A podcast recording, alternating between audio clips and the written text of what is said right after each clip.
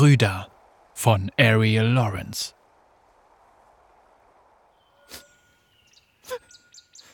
Es ist ein Junge, der weint. Sechs, vielleicht sieben Sommer alt. Er sitzt im Schneidersitz vor einem hohen Harzbaum und hat mir den Rücken zugekehrt.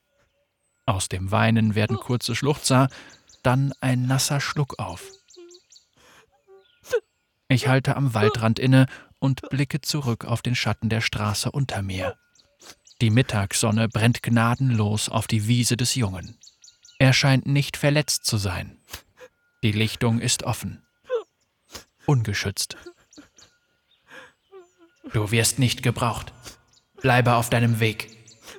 Die Stimme in meinem Kopf ist klar und deutlich, obwohl ich die Worte schon lange nicht mehr ausgesprochen gehört habe. Ich drehe mich um, mache jedoch eine Kehrtwendung, als ein tiefer gequälter Seufzer in erneutes Schluchzen übergeht. Als ich noch ungefähr drei Schwertlängen entfernt bin, trete ich auf einen trockenen Zweig, um mich bemerkbar zu machen.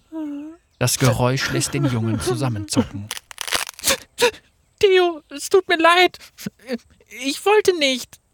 Der Junge wischt sich mit seinem Ärmel über das Gesicht und lässt so seine eigene hastige Entschuldigung undeutlich werden.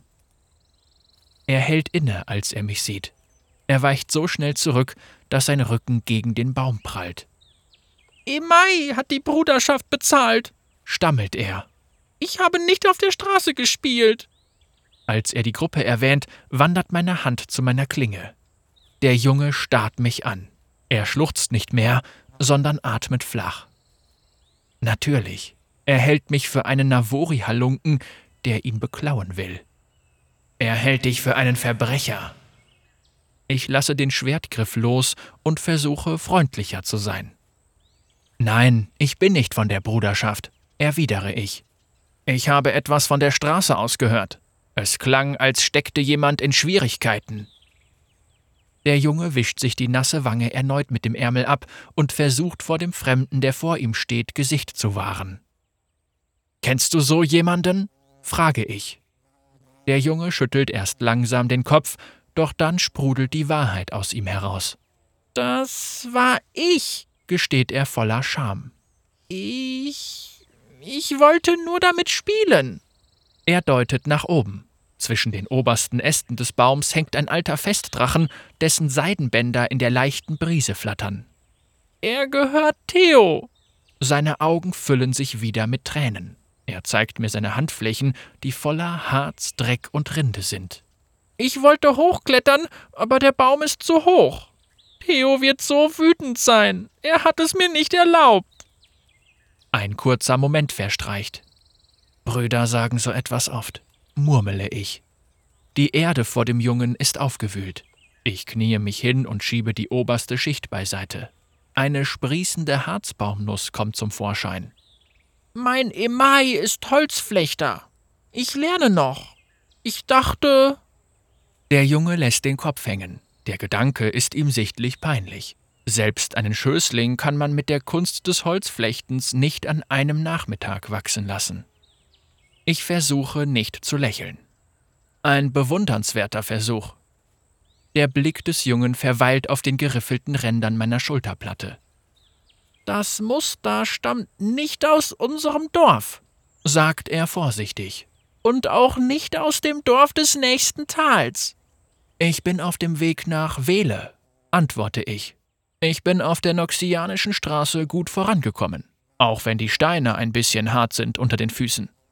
Ich versuche es mit einem Lächeln. Der Gedanke, dass Noxus uns etwas von Wert gelassen haben könnte, verzieht es aber eher zur Grimasse. Kannst du mir helfen? fragt er. Ich sehe zum Drachen hinauf, der oben in den Zweigen festhängt. Es ist schon eine Weile her, dass ich auf einen Baum geklettert bin, Kleiner. Joab, sagt er. Ich heiße Joab. Ich strecke ihm die Hand hin, mein Name will mir nicht so recht von der Zunge rollen. Es ist lange her, dass ich ihn ohne Scham ausgesprochen habe. Na los, man hat dir schon schlimmere Namen gegeben. Ersuo, sage ich und helfe ihm auf die Füße. Ich trete aus dem Schatten des Baumes und zurück in den Sonnenschein der Lichtung, um mir ein Bild zu machen. Der Tag ist heiß und ruhig. Ich schließe die Augen und spüre nach den winzigen Luftströmen am Rand der Wiese. Eine kleine Brise kommt auf und weht mir einzelne Haarsträhnen aus dem Gesicht. Wenn ich ihn doch nur herunterwehen lassen könnte. Holzflechten ist so nutzlos, murmelt Joab und schaut unglücklich von seinem Drachen zu seinem Harzbaumsamen. Es gab mal einen Ältesten, der den Wind kontrollieren konnte, aber er ist tot. Er hatte einen Schüler, aber Emai sagt, dass er gefährlich ist und den Ältesten getötet hat. Ich greife nach meiner Klinge. Ich ziehe die Waffe und konzentriere mich auf die Magie. Luftströmungen wirbeln um die Schneide und manifestieren sich immer deutlicher. Staub und tote Blätter tanzen auf der Klinge, bis ich den Wirbelwind forme und ihn dann mit einem Schlenker aus dem Handgelenk hinausschicke. Die unsichtbare Kraft prallt gegen den Baum und der Stamm erzittert. Die Äste wackeln, als ob ein körperloser Geist durch sie bis zum Drachen emporsteigt. Die bunte Seide schwebt sanft auf der Luft, die in den Himmel zurückkehrt und segelt dann langsam in meine ausgestreckte Hand. Der Mund des Jungen steht weit offen, doch er macht ihn schnell wieder zu. Die Angst ist zurück. Du? fragt er. Du bist der Schüler des Ältesten? In Ionia wissen alle, was du bist. Joab blickt die Waldstraße hinunter. Vielleicht hält er Ausschau nach jemandem, der auf der Jagd nach mir ist. Bist du entkommen? flüstert er, doch ich schüttle den Kopf. Haben sie dich gehen lassen? Ich meine, hat man dich freigesprochen? Ich kann nicht von einem Verbrechen freigesprochen werden, das ich nicht begangen habe. Es ist nur eine Formalität, doch ich spreche sie aus, bevor die Stimme in meinem Kopf die Gelegenheit dazu hat. Doch du hast die anderen umgebracht, ich hole Tiefluft und konzentriere mich auf die kühle Brise in meinem Rücken und den Drachen in meiner Hand, um die Erinnerungen im Zaum zu halten. Joab hängt eine Weile seinen eigenen Gedanken nach. Als er gerade eine weitere Frage stellen will, blitzt im Wald ein Stück Metall in der Sonne auf. Ich bringe mein Schwert in Position, doch es ist nur eine etwas ältere Version von Joab, der eine kleine Gerätschaft an einem langen Seil bei sich hat. Ich senke meine Waffe schnell wieder, doch es ist zu spät. Angst und Vorsicht halten Einzug auf der Wiese. Zu schnell, um zu reagieren, zu langsam, um innezuhalten. Für ihn ist nichts genug. Mein Leben auf den Punkt gebracht. Joabs Bruder beobachtet uns. Er will den sicheren Waldrand nicht verlassen. Joab! ruft der ältere Junge. Joab läuft gehorsam zu ihm, bleibt jedoch stehen, als er das Werkzeug und das Seil sieht. Ich nutze die leichte Brise, um mithören zu können. Wofür ist das, Theo? fragt Joab, und eine unschuldige Frage geht in Wut über. Wusstest du, dass ich den Drachen nehme? Ich schüttele den Kopf. Natürlich wusste er es. Ältere Brüder wissen immer, was die Jüngeren im Schilde führen. Klar, du tust immer das Gegenteil von dem, was ich dir sage, Joab, antwortet der ältere Junge und lässt mich nicht aus den Augen. Wer ist das? Joab wirft einen Blick zurück, beugt sich dann vor und flüstert seinem Bruder etwas ins Ohr. Theo reißt einen Augenblick lang die Augen auf, dann schaut er herablassend rein. Emai sagt, es ist Zeit zum Essen, sagt er und will gehen. Joab zieht ihn am Arm und versucht, ihn aufzuhalten. Er flüstert Theo wieder etwas ins Ohr. Ich will den Wind erschlaffen lassen, der die nächsten Worte heranträgt, doch es ist zu spät.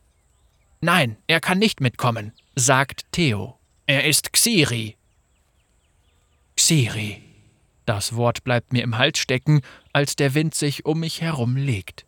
Xiri ist etwas Unerwünschtes, ein Unglück, das Außenseiter oder Gier mit sich bringen. Ein kleiner Quälgeist, der großen Brüdern auf Schritt und Tritt folgt. Die Sonne brennt herunter und erhitzt meine Klinge.